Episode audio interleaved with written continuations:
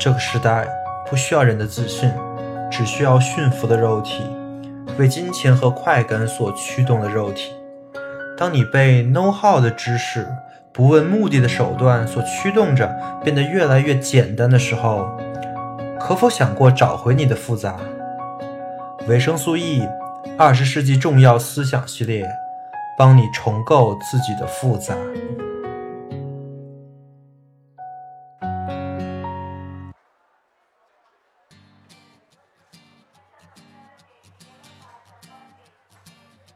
大家好，欢迎收听本期二十世纪重要思想节目。本期我们继续存在主义思想的相关介绍。这期的主题是存在主义的哲学大师梅洛庞蒂。本期我们会介绍梅洛庞蒂的生平，他和萨特、波伏娃的恩怨情仇，以及作为一个纯粹的哲学家，他对现象学以及存在主义的发展。最后，我们将介绍他的成名之作《知觉现象学》。本期内容时长预计一小时二十分钟，希望你能有所收获。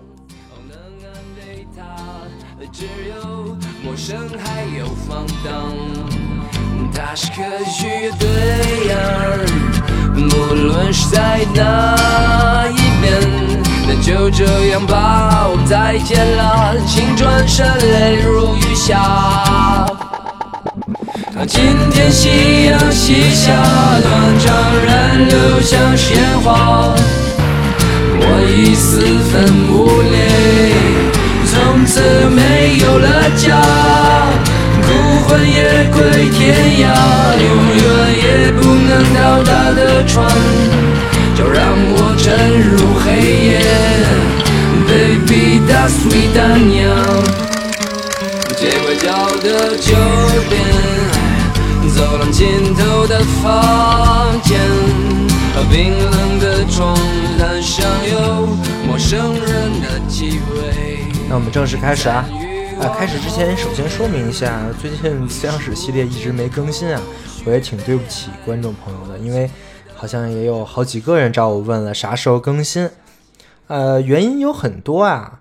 首先，我得构思尝试这个系列，然后还有一些嘉宾啊邀请。然后十一月、十一月呢，又有好多的事情。梅洛庞蒂也是一个特别难讲的哲学家，他的哲学很晦涩啊。当然，你听我这期的节目，你也会知道了。然后我为了不会误解他吧，我要看很多很多的材料，这些材料都很难读啊。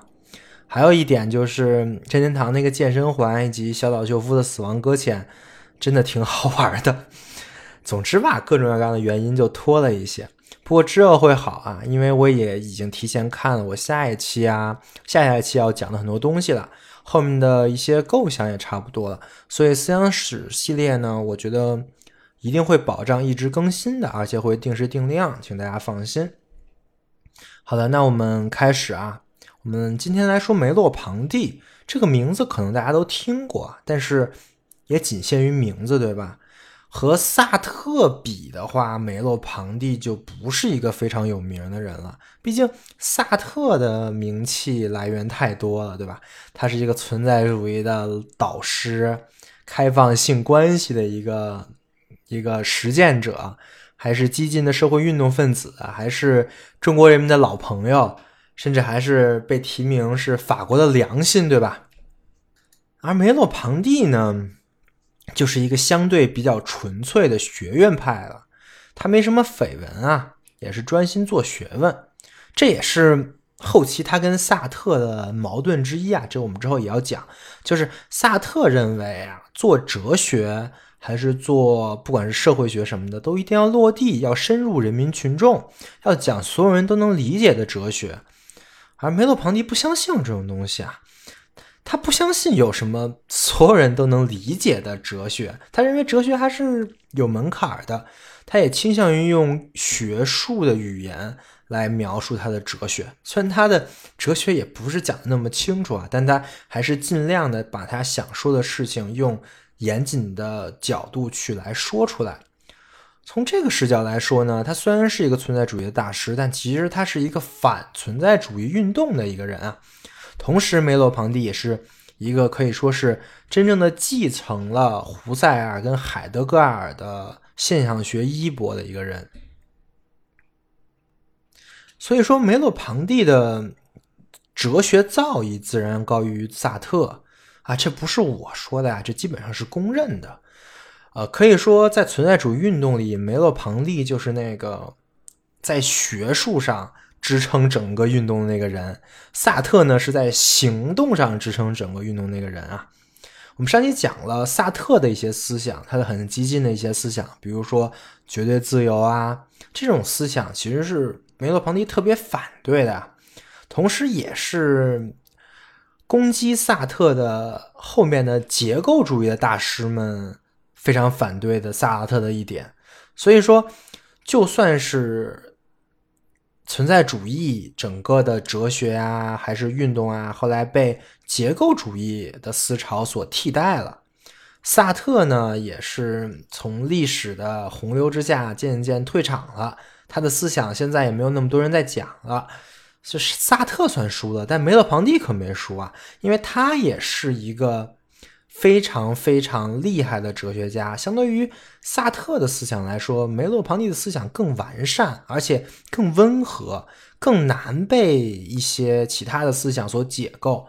还有一个更重要的呢，就是他的思想比较含混，有很多人诟病他的思想的含混，而。而且你看“含混”这个词儿本身就是个贬义词儿，对吧？就是很多事情你表达的不清楚，或者你的立场不清楚，就被称之为含混。那其实是说明你这个人有问题，对吧？但是我们可以这么想啊，就是这个世界上很多事情是真的能那么清楚的说明白的吗？或者说，真的你能站在一个非常明确的立场上吗？那么，什么东西有这个明明确、清楚、明白的表达方式？什么东西没有呢？这其实是一个问题，对吧？这也是含混的重要性了。其实，含混在某种意义上来说，跟复杂是同义词，对吧？是一个概念，也是我们之前讲的很多很多东西的另外一个视角。我们之前讲了很多关于复杂的事情，对吧？我们可以在这个角度上来说呢，就是含混了。所以说，梅洛庞蒂的哲学呀，跟我们之前很多讲的东西也都能连上，而且不但能跟我们之前连上，它还会跟我们将要讲的一些东西，比如说语言哲学啊，比如说结构主义啊，息息相关。所以，它虽然是一个，呃，在存在主义思潮里的一个哲学家，但是他算一个承前启启后的哲学家。同时，我刚才也讲了，梅洛庞蒂他继承了胡塞尔和海德格尔的那一派的现象学观点，他对现象学的贡献呢也是不言而喻的。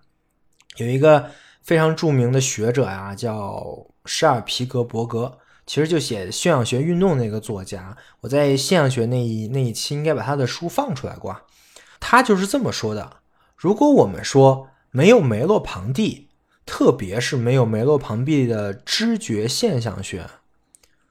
那么现象学就会如同他在萨特手里越来越明显的表现那样，有更长的时间依然只不过是存在主义的一个工具罢了。确切的说，如果没有梅洛庞蒂，没有他的学术贡献，没有他的学术风度，现象学就很难如此迅速的获得这样的声望。是梅洛庞蒂，他通过他宏大的事业。为现象学赢得了这种声望，所以作为一个现象学家，毫无疑问，梅洛庞蒂是非常的成功的。这也是我们为什么把梅洛庞蒂单拿出来讲的原因，对吧？就是他的思想是承前启后的，在他身上我们可以看出二十世纪思想发展的一个谱系出来。而我其实讲二十世纪重要思想系列，不就是为了？揭示这个思想发展的谱系吗？虽然他的名气确实没有那么大呀。好的，说完了我们为什么要讲梅洛庞蒂，我们简要介绍一下梅洛庞蒂这个人吧。其实这个人没什么好介绍，我刚才也说了，他就是一个很纯粹的学院派的哲学家。还是英年早逝的那种啊，所以生活比较简单。尤其是相对于他的朋友萨特而言呢，梅洛庞蒂的生活就很平淡了。他的一生呢，都是在学校里，在学校里读书，从学校毕业，在学校里教书，平常搞搞杂志，搞搞写作，发发论文啊。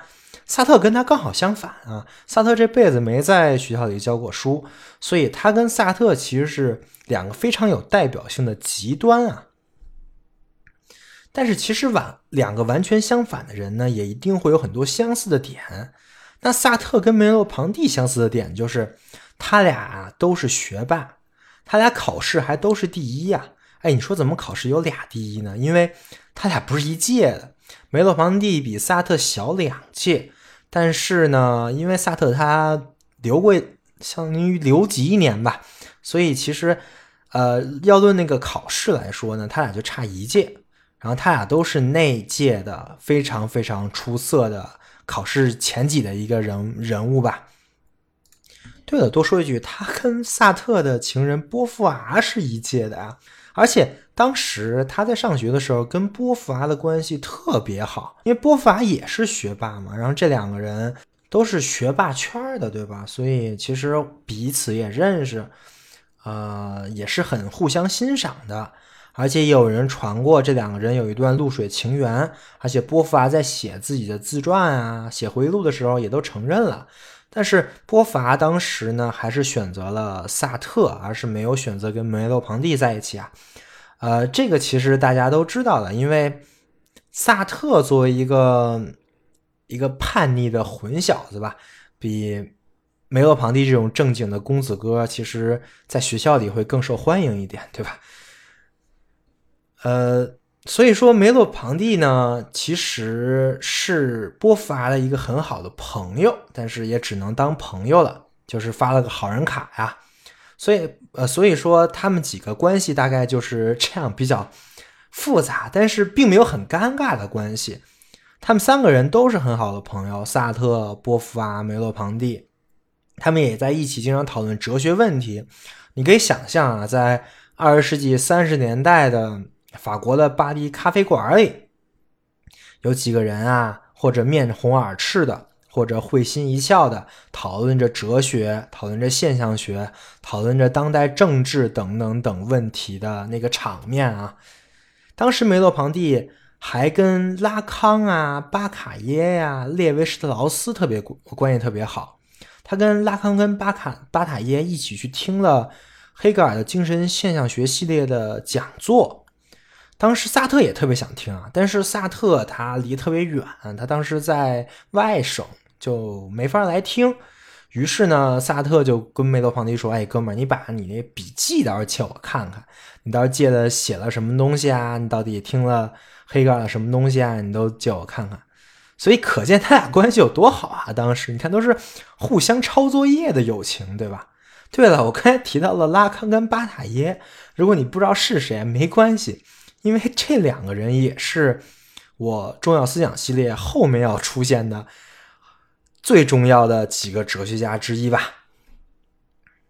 但是，就如上期所讲的呀，他们这些关系被一场战争毁了。于是，我们接着上期的故事继续讲。在二战的时候，萨特写了《存在与虚无》，而梅洛庞蒂也在这段时间奠定了。写了一个奠定了他学术基础的一个成就，就是知觉现象学。这本书是很多人认为是梅洛庞蒂这生最大的一个成就。在之后呢，萨特的存在主义火了，萨特创办了《现代》杂志，这个我们上期也说了。但是他创办《现代》杂志之后的时候，也没有忘记他的那个好朋友小老弟呀。于是呢，他请了梅洛庞蒂一起跟他做这个杂志。呃，萨特是主编，但是梅洛庞蒂也是非常重要的撰稿人。他经常在《现代》杂志上发表他的文章，听着是一个很和睦、很好的事情啊。毕竟有一个杂志，大家可以在里面畅所欲言。但是这其实也就是两个人渐渐产生矛盾的一个起点。为什么呢？萨特这辈子非常的热血啊！他是不屑于在学校里教书做学问的。他做现代杂志也有一种鲁迅那样的胸怀啊，对吧？但是梅洛堂弟不是，他对学术更感兴趣，他对现象学的研究更感兴趣。所以说，二战结束了之后，梅洛庞蒂是去里昂大学当了大学老师的，真正开始了他的学术之路，并且不断的发布他的论文跟著作。啊，现代杂志呢，就是他发布这些论文啊一个试水的地方吧。而对于萨特来说，现代杂志其实是他一个实现政治抱负的地方，对吧？对，多说一句，萨特也不是。那种政治家，他对什么权力一点兴趣都没有，他也他的政治抱负也不是当官获得权力，但是这个分歧毕竟也产生了，一个想当纯粹哲学家，一个想当政治家，对吧？后来这个分歧在朝鲜战争爆发的时候，突然就变得十分激烈了。原因很简单啊，萨特他是一个反战人士。他当时非常支持共产党，毕竟也是中国人民的老朋友，对吧？但与其说支持共产党，倒不如说他就是谁弱一点他就支持谁，所以被封为法国良心也一点都不夸张啊。但梅洛庞蒂不是嘛？他做学问的，他就不太感冒这些事情，不置可否呗。他比较倾向于学术中立呀，不要有什么立场。于是他就沉默，对吧？但是这个沉默在别人看来，他也是一种表态。于是他就变成了法国共产党的眼中钉。后来这个事情就继续发展啊，萨特搞他的运动，梅洛庞蒂搞他的学术。在一九五二年的时候，梅洛庞蒂和萨特在他做的《现代》杂志上面就开始了这个论战。当然，论战的结果呢，就是不欢而散啊。梅洛庞蒂把所有现代杂志的职位啊全给辞了，以后再也不在上面写东西了。这时候波伏娃也出来了，也在上面来支持萨特，对吧？来发个帖子，哎，不是啊，发个文啊，来来来来质疑梅洛庞蒂。这名字，这文的名字叫做《梅洛庞蒂与冒牌的萨特主义》。哎，你听这名字啊，就感觉不太尊重，对吧？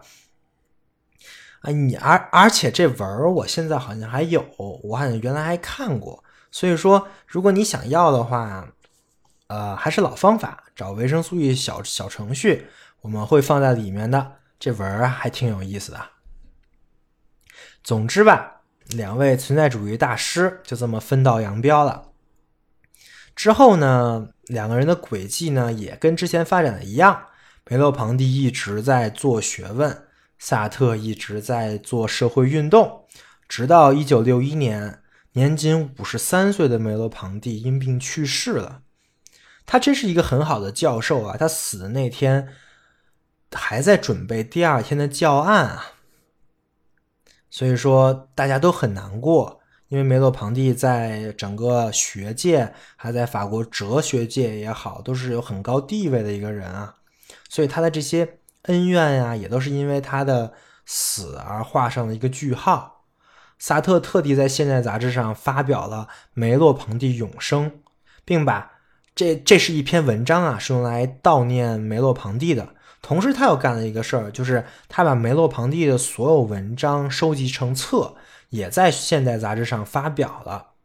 他做这个呢，也是表示了他对他这半辈子的好朋友跟一个。敌人吧的一个尊敬跟敬佩，这就是梅洛庞蒂的一个大概的介绍，主要就讲了一下梅洛庞蒂跟萨特、波伏娃几个人的相亲相爱的小往事，对吧？虽然看着梅洛庞蒂没撕过萨特啊，而且名气也没萨特大，好像在这种论战上是输了，但其实还真不一定。因为梅洛庞蒂真的是潜心做学问，这学问可真比半吊子萨特高明多了。所以我们现在也不好说最后梅洛庞蒂会是一个什么样的地位，因为他的作品真的涉及的领域特别的多，也提了很多重要的问题。同时他还在他的作品里表示的他非常懂他之前的那些哲学家的那些作品，所以说他的作品的内涵是很深的。接下来我就介绍一下梅洛庞蒂这位思想家，他到底在做什么样的哲学。那我们介绍的方法，我之前很多期都用过啊。就是你想研究一个思想家的思想，那么你首先要找到他的思想的谱系，就是在他思想成型的时候，他在看什么东西，他在听什么东西，什么人对他影响最大，这些东西你搞明白了，那他思想的来源起码你就知道了，对吧？对于那个年代啊，就是二十世纪三十年代啊、四十年代的法国哲学家而言，不管是萨特、梅洛庞蒂，还是萨特的朋友雷蒙阿隆，还是列维施特劳斯啊，这些人啊，他们都，他们所有的人的思想都极大的受三个人的影响，这三个人的名字里面都有 H，于是被称为三 H，而这个时代呢，也也被称为三 H 思想的时代。这三个人啊，就是黑格尔、胡塞尔、海德格尔，很好记，对吧？你看这三个人的，你不看他的法文、德文，你看他的拼音，黑格尔、胡塞尔、海德格尔，第一个字母是不是都是 H，对吧？哦，我们讲这三个人，你会发现胡塞尔跟海德格尔，我之前都专门做过一期节目讲，对吧？这个详情去听前几期就可以了。海德格尔我还专门讲了两期，但是黑格尔我没讲过，原因也很简单，因为他不是二十世纪的人啊。但是今天呢，就得好好说说。原因呢有两个，一个是黑格尔对我们当今世界的价值观、思想潮流这些东西的影响，可以说是决定性的。哈贝马斯啊，就是一个非常非常著名的哲学家。哈贝马斯他写了一本介绍二十世纪哲学的书，叫做《现代性的哲学话语》。这本书里特地提到了什么呢？就是现代性的这些思想呢，在他看来就只有三种，就是黑格尔左派、黑格尔右派跟青年黑格尔派，就只有这三种啊。不管是哪种，其实都是由黑格尔的某些思想而开始的。而通过赞成或者反对黑格尔的某些思想来进行演化的，而梅洛庞蒂也是啊，他这就是第二点了。我们为什么先讲黑格尔？是因为梅洛庞蒂是受黑格尔痕迹影响特别深的一个人，他研究的这些问题其实是在以另外一个视角来阐释黑格尔提出的问题。这不是别人说的，梅洛庞蒂自己也说自己的哲学是来自于黑格尔的。他是这么说的：黑格尔是一个世纪以来所有堪称伟大的哲学，例如马克思主义哲学、尼采哲学、德国现象学以及存在主义、精神分析哲学等等等的源泉。他开启了探索非理性，并将它整合到某种扩大的理性当中的尝试。而这仍然是我们这个时代的任务，所以，我们这期呢要讲梅洛庞蒂，我就会从黑格尔开始切入。所以，我们刚开始呢就要讲黑格尔的一本书《小逻辑》。黑格尔在《小逻辑》这本书里，对人类逻辑的框架进行一个概括啊。这本书真的非常好，什么时候看都很有启发，常读常新啊。我之后会在闲谈节目里做一下这本书，呃，会做一些相关片段的摘录啊，跟解释啊，算是一个导读节目吧。到时候也欢迎大家跟我一起来读这本小逻辑。但今天呢，我主要要讲跟梅洛庞蒂思想相关的那部分，所以这块呢，我需要稍微引用一下。在小逻辑里，黑格尔认为啊，古今中外。人对于思想如何通达到客观实体，只有三种态度。哪三种呢？他会一个个说的。第一种呢，叫做形而上学。什么叫形而上学呢？在黑格尔对这种态度的解释呢，就是这是一种朴素的态度。有这种态度的人啊，他还没有意识到思想中自身所包含的矛盾，跟思想与信仰的对立，认为仅靠反思就可以认识真理，就是这样的一种态度。什么意思呢？就是说呀，有这种态度的人，从来没有思考过这个思想和客观的矛盾之处，从来没有意识到有哎。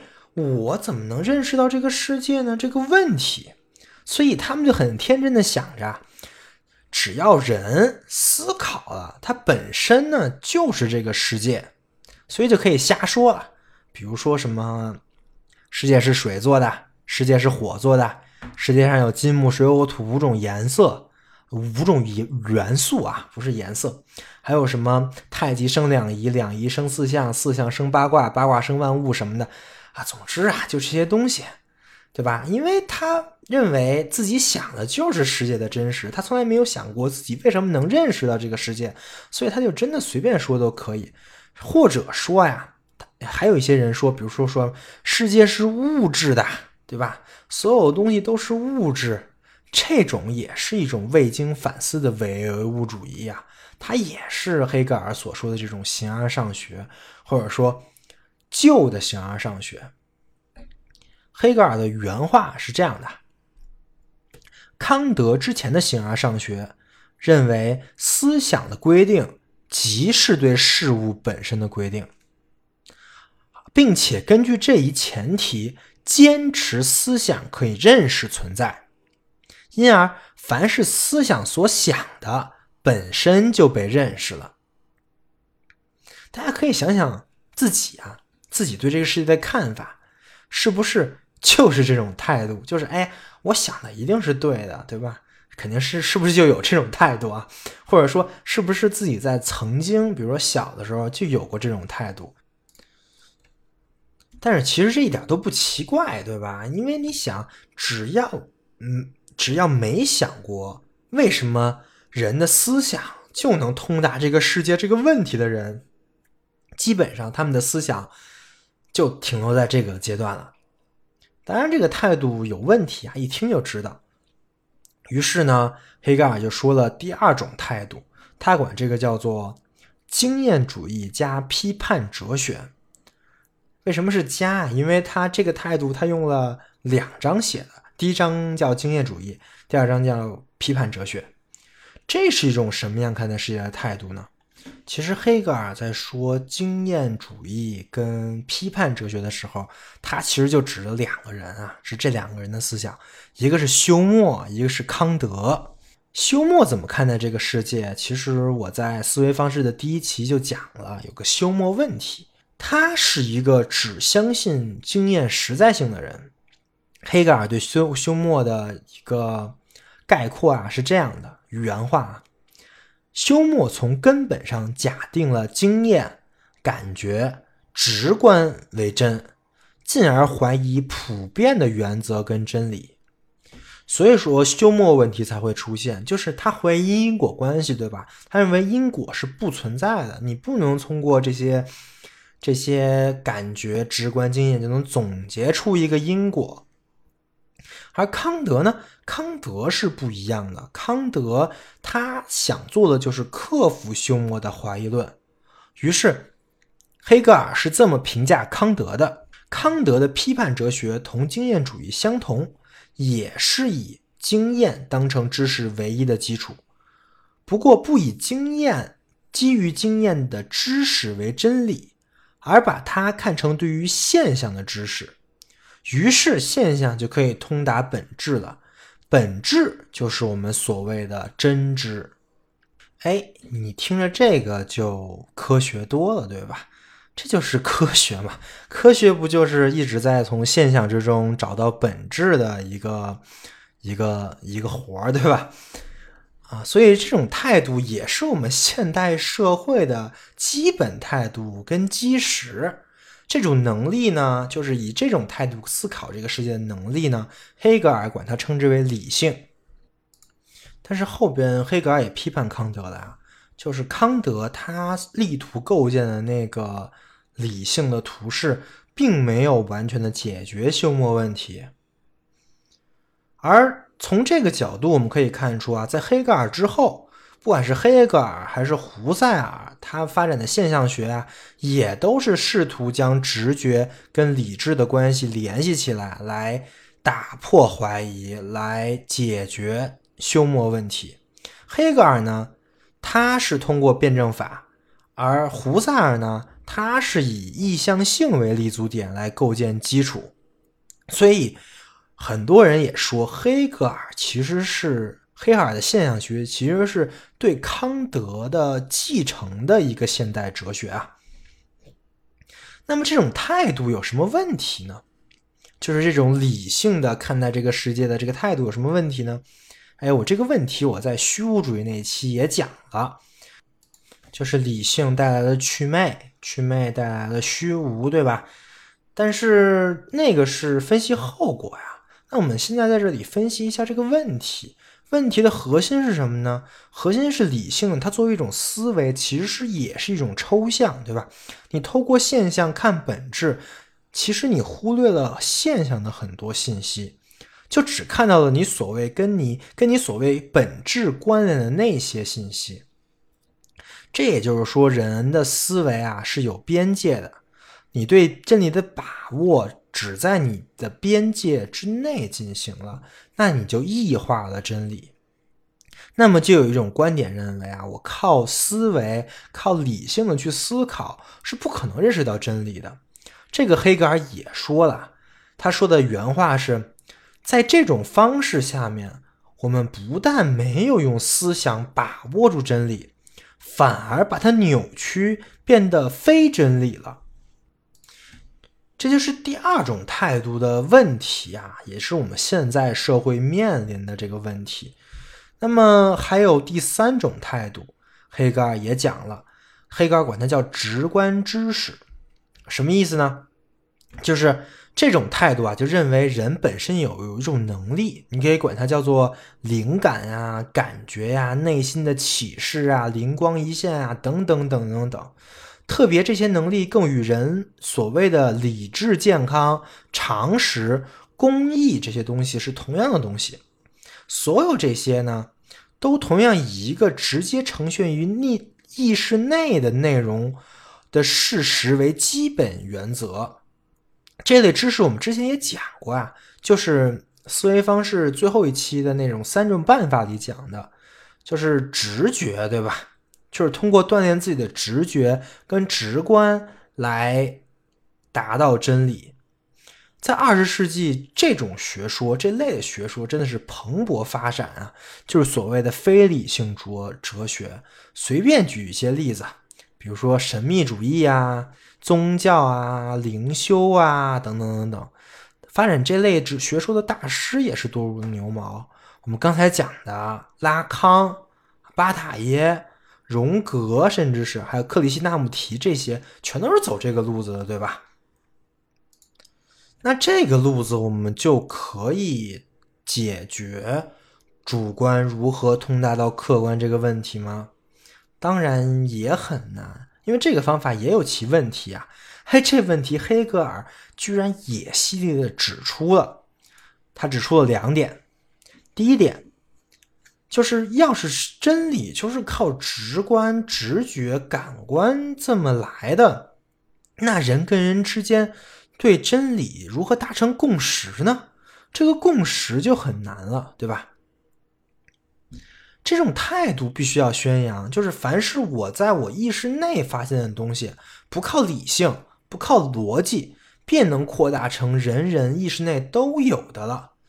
这个事情。别人不见得认啊，就比如说普世价值吧，就比如说自由吧。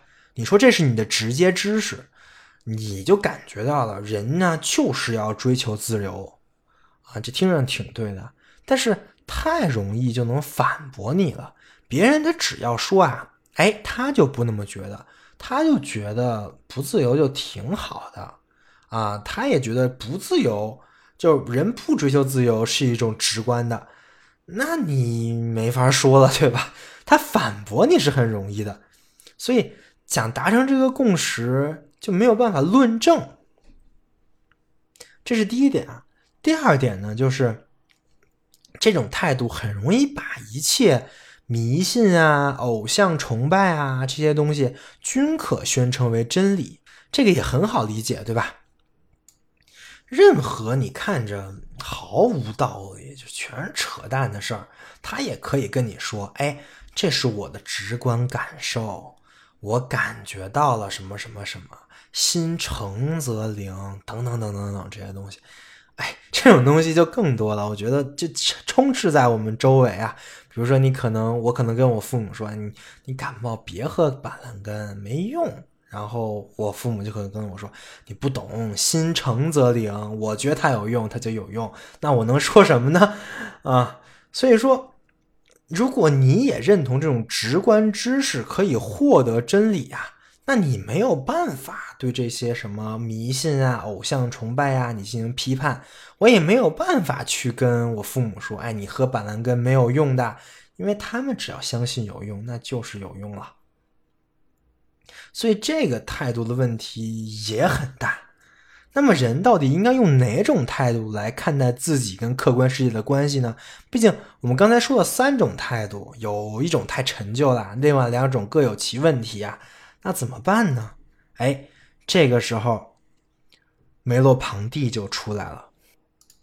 我刚才之所以讲黑格尔小逻辑的中的这一段的论述啊。就是因为梅洛庞蒂，他也继承了黑格尔，他继承了黑格尔关于认识世界这三种态度的这个讨论框架，他也给出了这个讨论框架的一个讨论的方法。他的方法跟黑格尔不一样，因为黑格尔大家都知道嘛，他想讨论这个事情，最后他整个小逻辑是说到辩证法那里去了。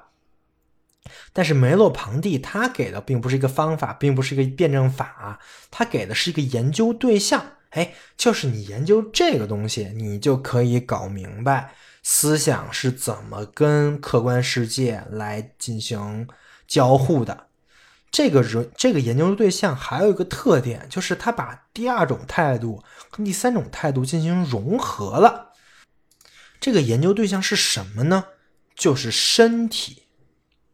后期梅洛庞蒂用“肉”这个词啊来指代这个研究对象，所以他写过一篇文章叫做《哲学之肉》，这也是他的一个核心研究方向以及他的贡献的来源所在啊。那为什么是肉，或者说为什么是身体呢？其实特别好理解，因为你想要获得知识，但是所有咱们的知识都是人学会的知识，对吧？那人学会的知识呢，就有人知识的结构。就比如说，你的眼睛就只能看到赤红橙黄绿青蓝紫的这七个色儿，超过这个波段的那些波呀，你是看不见的。比如红外线你看不见，紫外线你也看不见，对吧？这就是人的局限。再比如说引力波吧。这个东西为什么那么难观测？因为那根本跟人的感知没有半毛钱关系，它是超出人的感感知的。你作为一个人，根本就不可能感觉到这个世界上有一种引力波的东西，它也不可能像光波一样可以被你的眼睛所识别，对吧？所以这就是人的局限了。但你发现这些局限其实是跟你的身体相关的，进一步说呢，是跟你的知觉相关的。也就是说，咱们人类的身体的这个感知能力呢，其实是决定了你能获取到什么样知识的。这个好理解吧？这个东西其实不是梅洛庞蒂的首首创啊，在康德就有讨论了。康德管这个东西叫做范畴。康德做了十二范畴，对吧？他认为人就是在这个人，因为可以识别这十二范畴，所以才能有知识这个东西。但是梅洛庞蒂这面就发展了范畴这个理念，他想明白了，所谓的范畴其实就是我们身体跟我们知觉的这个结构，就是我们能通过我们自己感受到什么东西。所以，只要我们研究我们自己的身体、我们的神经、我们的知觉、我们的认知，我们就能了解这个结构，从而我们就能了解对于人而言，理性可以做到什么。不能做到什么，对吧？因为理性也是属于这个结构的。那么另外一方面呢，我们刚才所说的直观主义，就是完全靠灵光一现，呃，靠身体，呃，靠思思维的意识的光，对吧？这种东西来获得真理的，它跟你的身体知觉也有特别大的关系。因为你再怎么灵光一现，这个灵光一现出现的这个主体还是你的身体，承接你的意识行为意向性的还是你的脑子，对吧？你所有灵光一现的这些语料啊，都是你身体感觉赋予你的。比如说，你看到一个女生了，特别漂亮，你心跳加速啊，有一种一见钟情、命中注定的感觉。但是你这个感觉的前提是不是你得有个心，你才能心跳加速，对吧？然后你这种感觉其实也是一种怎么说，也是一种知觉啊，这也是回到了人体的知觉。所以梅洛庞蒂他很早就把目光放在了知觉上面了，但是之前知觉啊都是心理学范畴，他的研究呢也是以心理学为主的。当时他很早就开始做相关的知觉的结构的研研究啊，但他当时申请的经经费都是心理学的经费，但是直到后来他从萨特那里听说了胡塞尔，然后他又。对胡塞尔的很多东西啊，去深入的理解了，去看了之后，他才逐渐的增加了哲学的内容。梅洛庞蒂从来没有见过胡塞尔，但是他对胡塞尔的研究非常的感兴趣，感兴趣到什么程度呢？就是在一九三九年的时候，就在二战之中啊。胡梅洛庞蒂特地去了一趟比利时，目的是为了去那里找胡塞尔的手稿。这个其实我在讲之前，我在之前存在主义那几期讲了呀。胡塞尔去世之前有很多未发表的手稿，这些手稿非常的厉害，堪称是哲学界的九阴真经啊，谁读了都有很大的启发。哎，梅洛庞蒂就是这个。第一个阅读这九阴真经的人，他在比利时仔细的看了六天的胡塞尔手稿，因为当时正在打仗，确实也没办法待太久，就只有六天啊。但是这些稿子对他的影响非常大，直接将他从先前研究心理，算一个算一个心理学者吧，转化为了现象学家。于是他在读了这个手稿的六年之后，就写出了他的那名著作。知觉现象学，所以这就是梅洛庞蒂思想来源谱系了。我总结一下，他的研究对象呢是通过读黑格尔、看黑格尔的相关著作来的。他的研究方法呢，就是却却却来源于胡塞尔，是是来源于现象学，对吧？但是我多说一句啊。这完全不代表梅洛庞蒂没有原创性，或者说他就抄人家黑格尔或胡塞尔的，完全不是这么回事儿。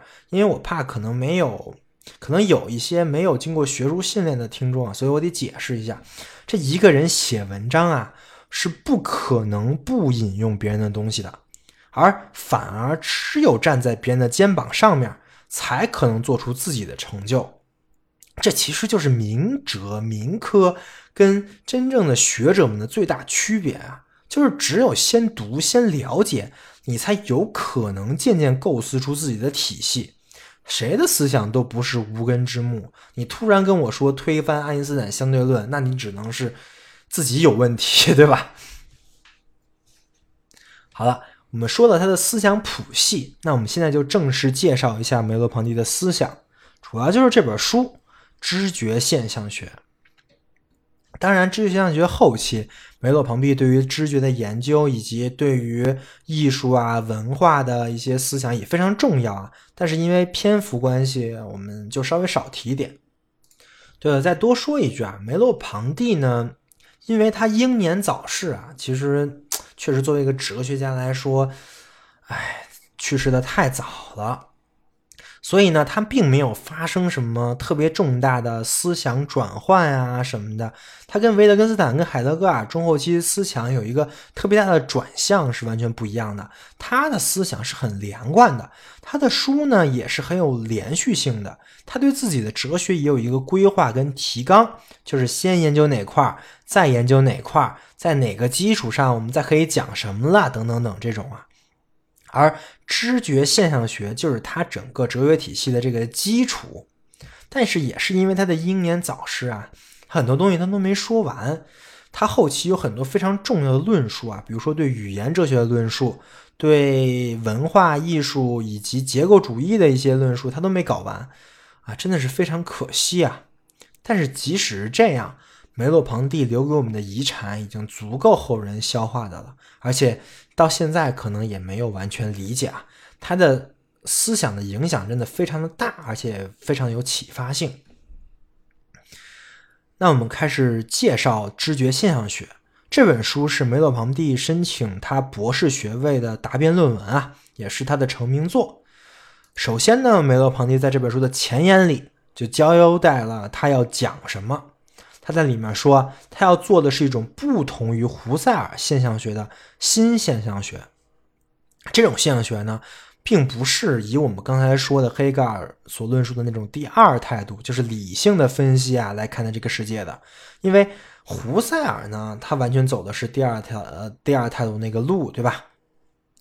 而梅洛庞蒂的新象现新现象学是想以第三种态度，就是我们刚才说的直观主义。来看待这个世界，那么就有两个问题了。第一个问题呢是，为什么是现象学？梅洛庞蒂想研究这个东西，为什么不借用科学的方法，比如说心理学啊，比如神经科学啊这种方法研研究，对吧？因为我们发现，其实梅洛庞蒂想说的这个事儿，就是我们现在认知科学家想研究的那个东西。而现在，认知科学家跟神经科学家也都是读知觉现象学的。你像什么侯世达，他们肯定也读啊。但是他们做的东西是实证科学，而梅洛庞蒂这边要做现象学，这是为什么呢？现象学比实证科学的方法来说有什么好的地方呢？这是第一个问题啊。第二个问题就是为什么是知觉？为什么要研究知觉？因为有很多现象学家研究的东西跟梅洛庞蒂是不一样的。比如说海德格尔，他研究的是人生在世的存在状态，对吧？哎胡塞尔研究的是意向性，萨特研究的是思维、意识跟自由啊。那知觉又是什么东西呢？它对人类到底意味着什么呢？这是两个很重要的问题啊。这两个问题，整本知觉现象学都占了很大的篇幅说明。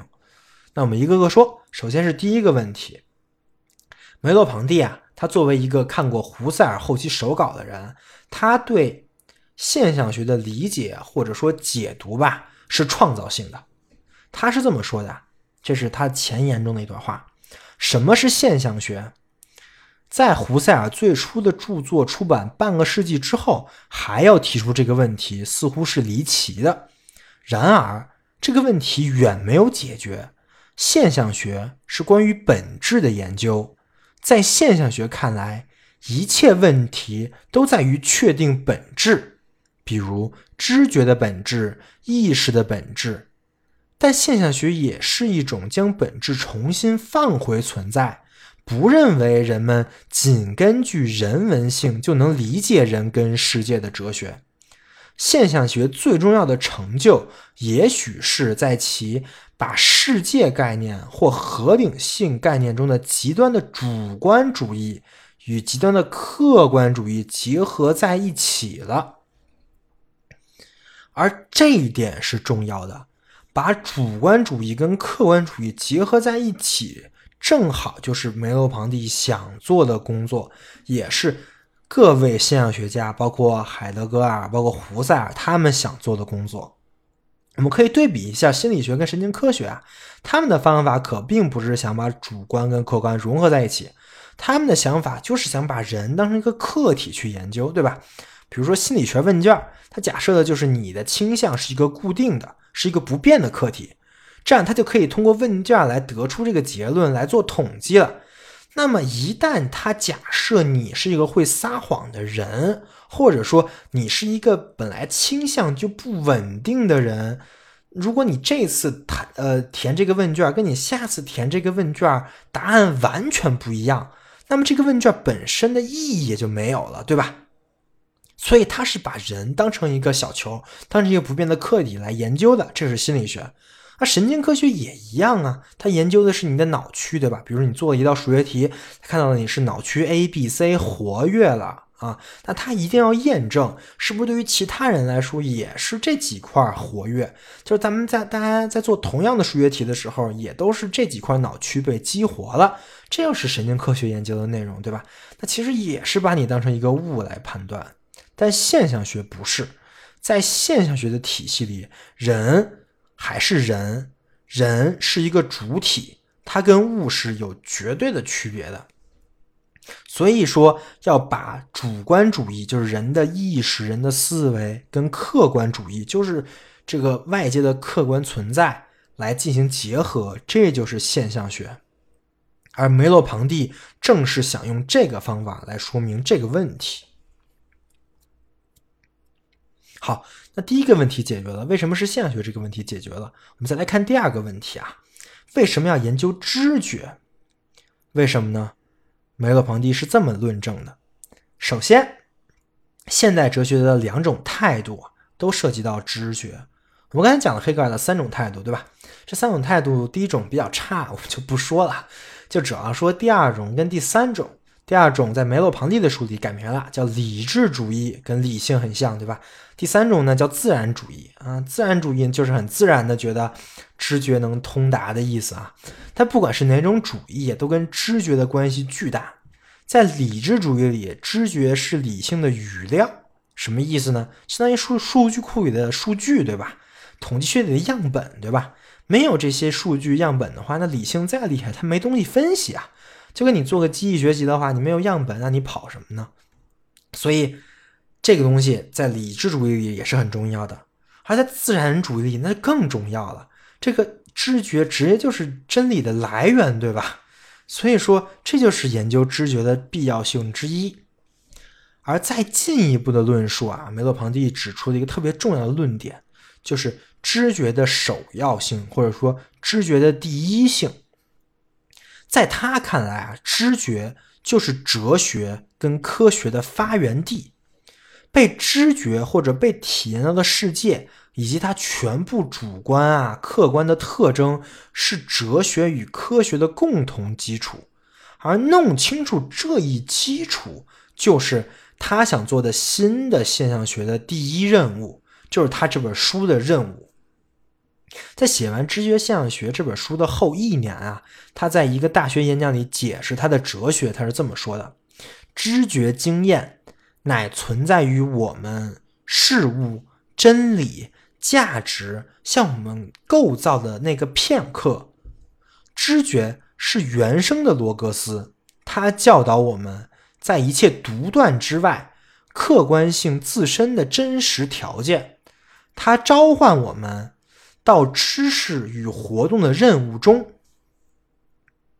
对了，这篇演讲的题目就叫“知觉的首要性”。这个知觉的首要性呢，其实也可以看成是这本书啊，知觉现象学的中心思想了。讲的其实就是这本书的主要内容啊。我稍微讲一些，知觉现象学里啊，它通过几方面来论证了知觉的首要性。第一方面，它分析了理智主义跟经验主义的问题。然后他说啊，这些理论最大的问题呢，就是误解的知觉。而《知觉现象学》这本书里，就是全篇都是在做这个批判，就在批判理智主义跟经验主义到底是怎么误解了这个这个知觉的。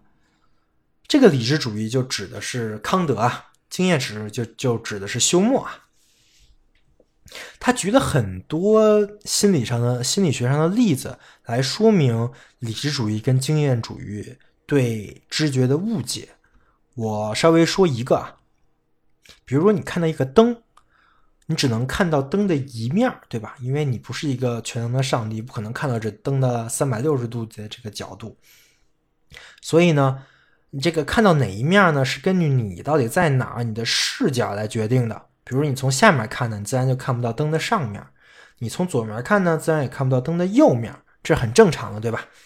但是我们虽然只能看到灯只有一面，我们从来不会认为灯没有另一面，就是我们不会认为，哎，我看不见就是不存在，对吧？这是为什么呢？经验主义对这个事情是这么说的：我们能够把一盏灯看不见那一面呢表象出来，这就等于是说呀。看不见那一面也在我们身上产生了其印象，就是说，虽然我们没看见那一面，但是我们之前曾经看过那一面，那我们就记得了这个这面大概长啥样。所以说，我们看它呢，也感觉它是个整体，它不会是缺了一面，对吧？但这是有问题啊。梅洛庞蒂提出的这个问题，就是那一面既然它看不见。那它就只可能作为被表象，但问题就是说那一面显然不是你想象当中的，对吧？你没有真正的去想象那有另外一面，而你是一个很直观的感受，哎，就感觉到这个灯一定有另外一面，所以你不能说它是在你脑袋中想象构造出来的，你也不能说它是被表象出来的。所以，经验主义以这个方法来解释这个事情，其实是站不住脚的啊。那么，理智主义呢？就是康德的视视角看这个事情呢，他是这么看的：就是我们啊有这个理性，所以呢，我们可以根据这个物体的规律来把握这个这个灯。就比如说，我在看这个灯呢，我我学过啊，这个圆形啊是什么样的，然后它有什么样的弧线。所以它必然呢就得是那样的，嗯，以此为假设呢，比如说我们看到一个灯的一面的时候，我们就可以通过我的理性来计算它有另外一面，且那一面应该是长什么样的，这就是理智主义对这个事情的一个解释啊。但是梅洛庞蒂又表示，这个事儿也是有问题的，你这么解释还是有问题，这是因为啊。知觉给我们提供的并不是像几何学一样的真理，而是一些在场。什么叫在场？就是存在在那儿的很很直观的一个事情。这样一来，我既不能说我看不见那一面呢，只能是一些表象啊，就跟那个经验主义说的，我也不能说它是靠我脑子里算出来的。是我通过几何学分析，这个灯泡是圆的，所以圆的那一面就是那样的那个必然结论。你的脑子里根本就没有这个过程，对吧？但是你还是会感觉到这个灯是完整的。所以说，按照这个来讲，理智主义也不对，经验主义也不对。那这个事儿怎么解释呢？那么，按照黑格尔那个三种态度来说，呃，第二种态度理理智加经验啊，就是批判哲学加上经验哲学这个态度来说，就没法解释这个事儿。康德跟休谟的那个理性力量来解释知觉这个案例呀，是解释不了的。那么，我们是怎么知道灯的另一面的呢？梅洛老堂弟他是这么说的。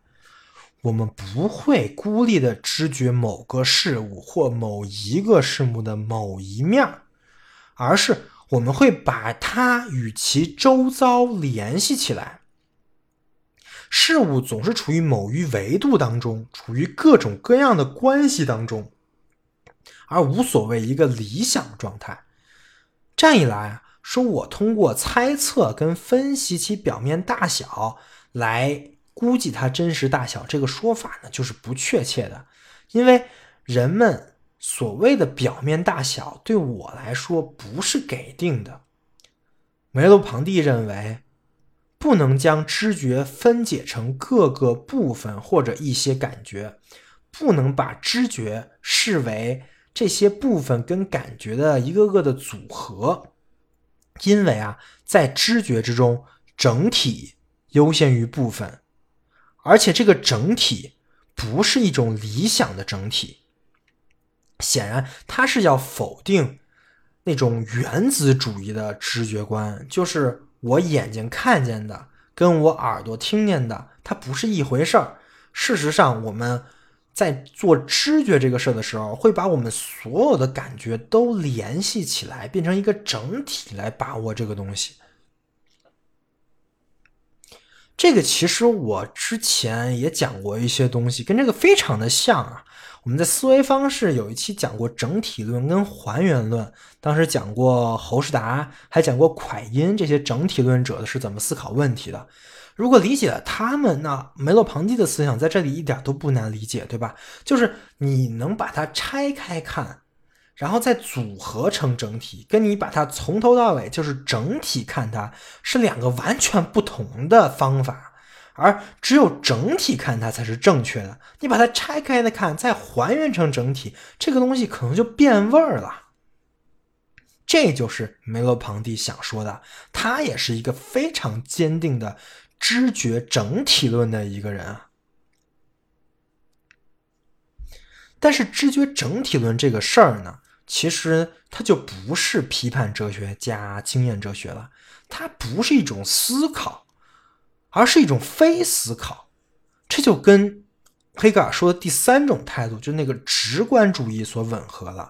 这就是他想说的：我们的知觉其实是一种直观，是直观可以通达到物体真实的程度的一个能力啊。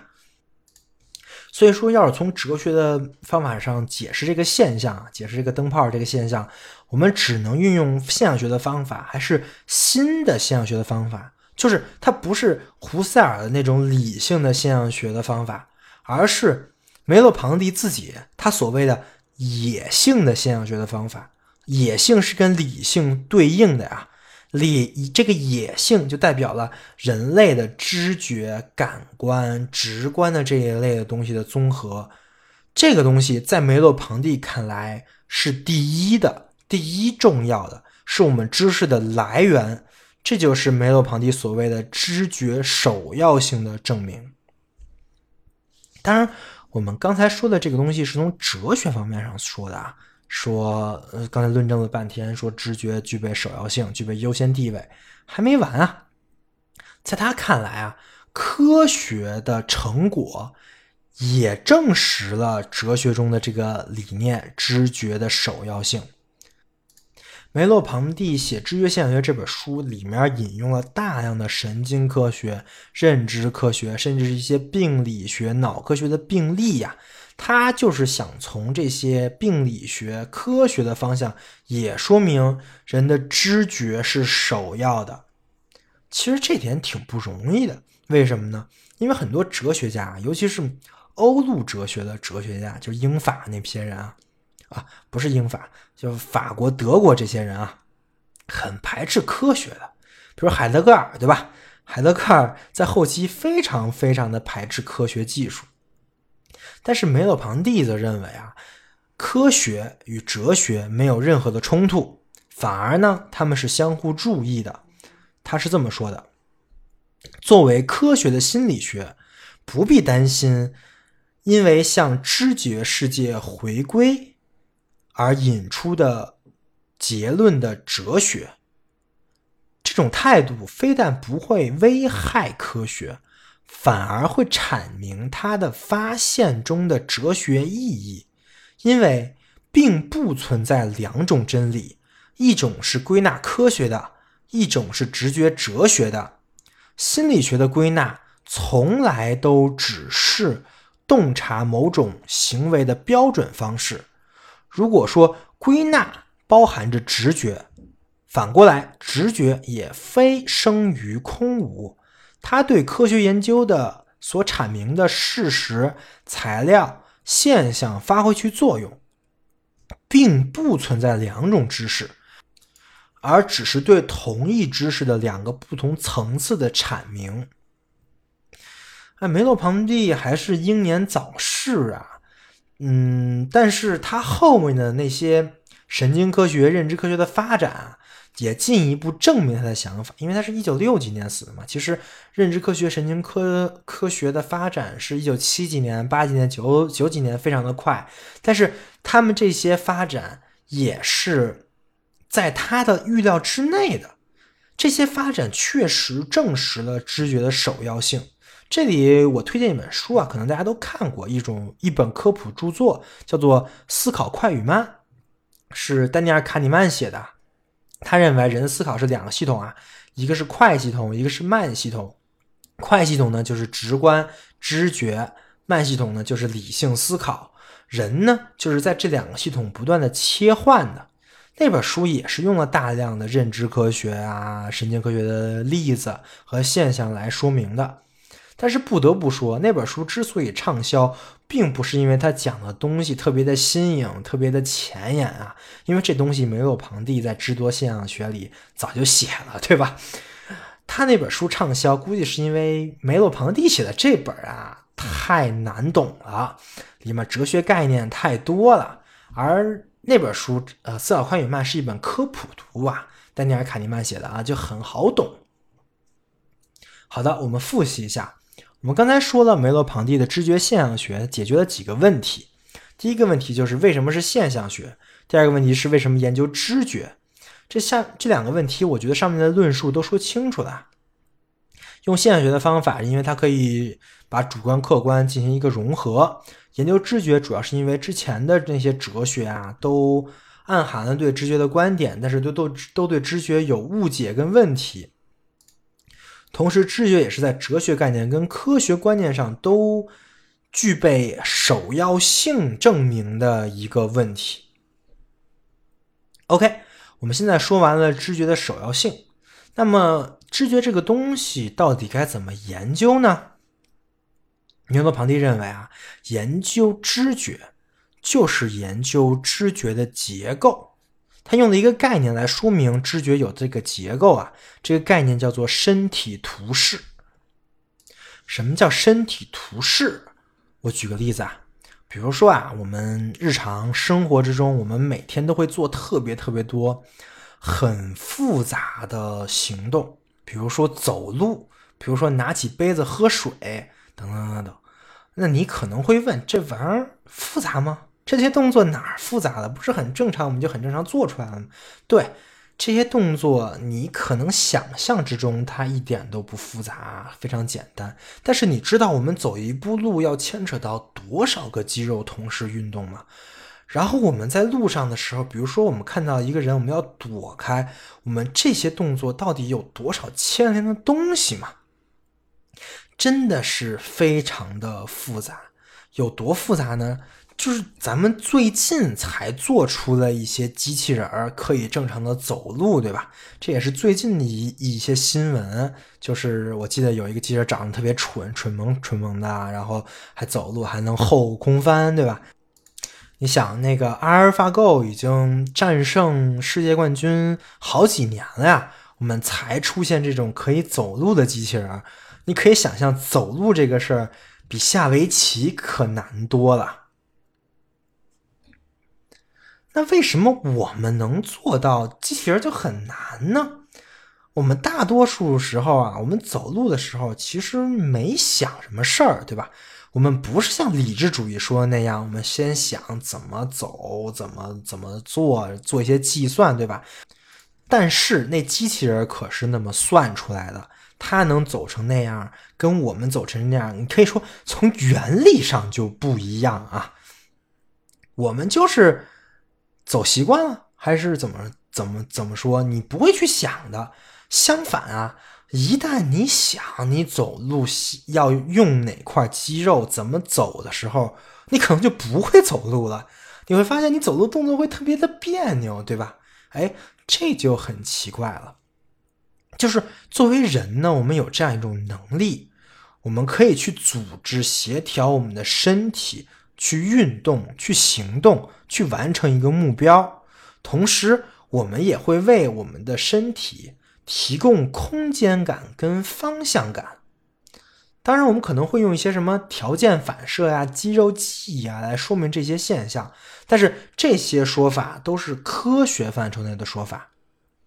事实上，这个说法有很大的问题啊。就举如就比就举个例子啊，我们之前在生物学上课的时候，我记得初中生物学就讲过膝跳反射，对吧？就是你打你膝盖一下，然后它就会弹起来啊。这个东西跟你拿杯子喝水是完全不一样的原理，你自己也能感受到啊。气量反射是你完全没有控制的，对吧？但是拿杯子喝水是你有一点点控制，但是你没有把你的注意力放在这上面的，这是完完全全不一样的事情。但是可能在科学上面，我们没有办法把这个事情分开说，我们都管它叫做一种反射，一种肌肉记忆啊。而这个东西，梅洛庞蒂管它这种能力叫做身体图示，你可以把它理解成一个是一个知觉的结构，就是我们可以完成一个事情的一个程序。那这个东西怎么研究呢？我再举个例子，还是说走走路，就有的时候啊，你们会发现咱们走路的时候会特别难，比如说你可能练深蹲练多了。然后你有两块肌肉会特别的疼，对吧？然后你走路的时候就会很难，你会有种嗯自己挪的感觉。然后你会想了啊，原来这两块肌肉啊，它会影响你走路的。这就是梅洛庞蒂想研究的一个事情了，就他也是按照一个比较科学的方法去去做的，对吧？就是他控制变量啊。他通过这些事情，让你感受到了你自己身体有一个身体图示，有一个可以习惯性做成的一个事情，并通过这些感受呢，我们就可以找到知觉的结构。你可能说这个好像认知科学啊，对吧？这其实很非常非常的认知科学，可能是侯世达他们研究的一个范围啊。但是它也是一个哲学问题，为什么呢？因为我们所说的这些身体图示，它其实不但决定了我们的知觉结构，因为知觉的首要性嘛，他们还直，他们还决定了我们的认知结构。这里面包括什么呢？在梅洛庞蒂的后期哲学里，他讨论了语言、社会、文化。你觉得这些事情可能跟你的身体没什么关系啊？但是在他的语境里，这些东西都跟你的身体图示息息相关，甚至是由人类的身体图示来决定的。以上就是《知觉现象学》这本书的一个概括跟总结了。你可能会问，这最后有什么结论吗？哎，其实我看了之后也觉得没什么结论。这整本书啊，都是在论述知觉的重要性，揭示知觉的结构。比如说用通身体图示的方法来研究啊，然后在最后一章呢，用这个知觉的一个视角啊来讨论一些问题。比如说萨特的那个自由的问题，对吧？他的讨论的视角就是说，萨特说说的绝对自由这是不可能的，因为你在你的身体里嘛，你有你身体图示的控制啊，对吧？呃，但是也就这样了，也就完了。你要说结论的话呢，那我觉得就只是知觉这个视角非常的重要这个结论吧。虽然知觉现象学我没看出什么结论啊，但是梅洛庞蒂有后续的研究啊，这些研究可都是有结论。时间关系，我们只是稍微讲一讲。呃，关于身体跟知觉，梅洛庞蒂后来得出一个结论啊，就是我们刚开始在讲梅洛庞蒂这个人的时候就提到了，就是那两个字含混。梅洛庞蒂认为自己的哲学就是含混的哲学，他研究的东西是介于实在跟意识之间，存在与虚无之间。按照海德格尔呢，就是存在与存在者之间，思与非思之间。甚至是知识与非知之间，啊，这个领域呢，就是他研究的这个中间领域，其实是不能被理性一一言明的。而且他认为啊，也不应该被理性一一言明，因为理性能说明的都是理性的范畴，对吧？那他的研究范围则是在理性跟非理性的范畴之间，这就是他说明他的哲学的含混之处。在我们之前提到那个。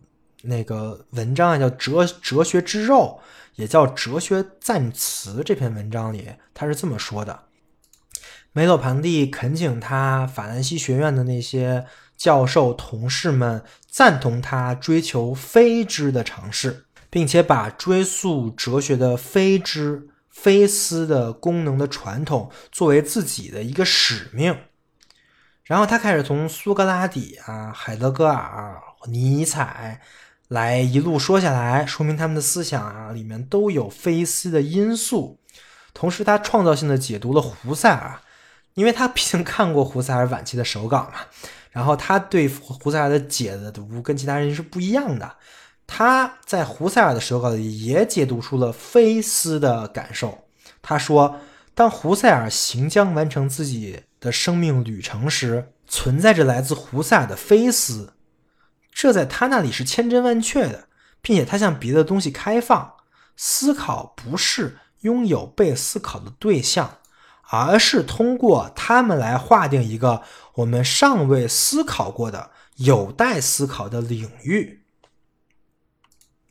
以上就是我对梅洛庞蒂的思想的一个大概介绍了。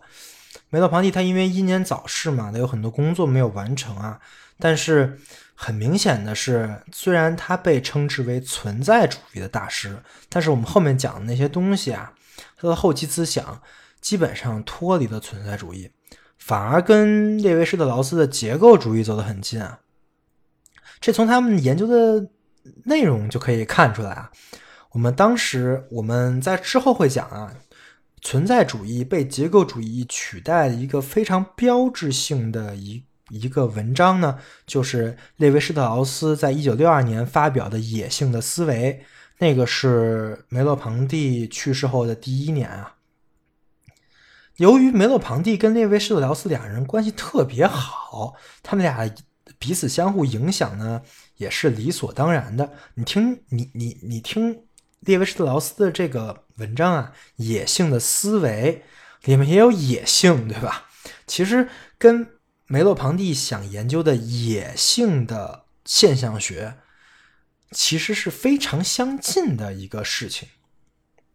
啊不仅是这个相近，有很多的概念两个人都是通的，而且有很多的领研究的领域两个人也是经常一起讨论的，比如说儿童，比如说自然的概念。所以列维施特劳斯他认为自己这本《野性的思维》应该献给梅洛庞蒂啊，他认为献给梅洛庞蒂是一个很自然的事情，并且他表示过，如果梅洛庞蒂还在世的话。这本书无论如何会是我跟梅洛庞蒂两个人之间继续讨论的一个成果。所以梅洛庞蒂其实对结构主义的启发非常的大，但同时呢，我们下个系列马上就要讲的一系列啊就语言哲学的系列，梅洛庞蒂也有涉及。德国有一个研究梅洛庞蒂的学者啊，叫做瓦尔顿费尔斯，他指出啊，毫无疑问。在法国，梅洛庞蒂是第一个严肃对待索绪尔和其他语言学家理论的人。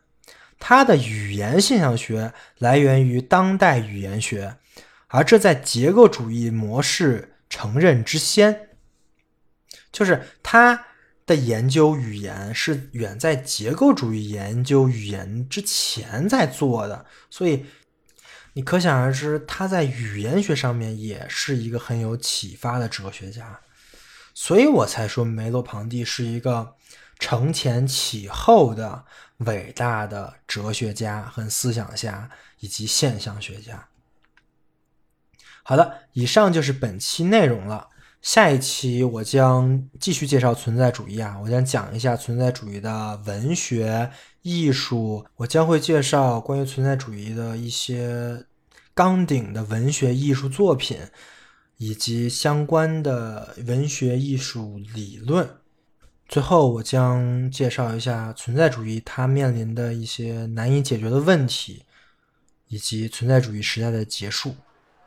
感谢各位的收听，我们下期再见。黑夜里的站台。末班车离开，哦，那也许是本可以拯救我的一半。背叛无不坚决，告别需要体。没什么可以解释的，这是我的命运吧。我才有混账，在我心里面躲藏。哦能安慰他，只有陌生还有放荡。他是可许的对象，不论是在哪一。就这样吧，我们再见了，请转身泪如雨下。今天夕阳西下，断肠人流像鲜花，我已四分五裂，从此没有了家，孤魂野归天涯，永远也不能到达的船。就让我沉入黑夜，Baby，大水大娘，街拐角的酒店，走廊尽头的房间，冰冷的床单上有陌生人的气味，在那欲望的后面，你是无尽的空虚悲哀。我亲爱的，这陌生的这城市下起雨啦。今天夕阳西下，断肠人流像鲜花，我已四分五裂，从此没有了家，孤魂野归天涯，永远也不能到达的船。就让我沉入黑夜，Baby，大水大娘。here, mama here, mama here, mama. I'm a dear, I'm a dear, I'm a dear. Shilla, shilla, shilla la. Dan yeme, yeme, shime ba. Here, mama here, mama here, mama. I'm a dear, I'm a dear, I'm a dear. 谢啦谢啦谢啦啦，我是谁？我爱谁？我要谁？我去哪？看夕阳西下，断肠人流像鲜花，我已四分五裂，从此没有了家，孤魂野归天涯，永远也不能到达的船，就让我沉入黑夜。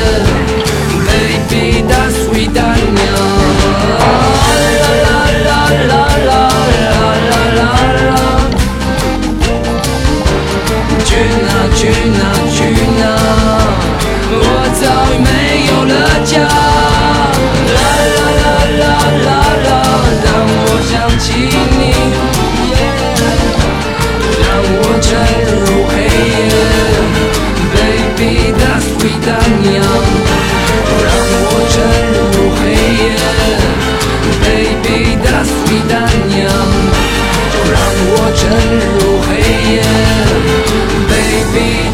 capitán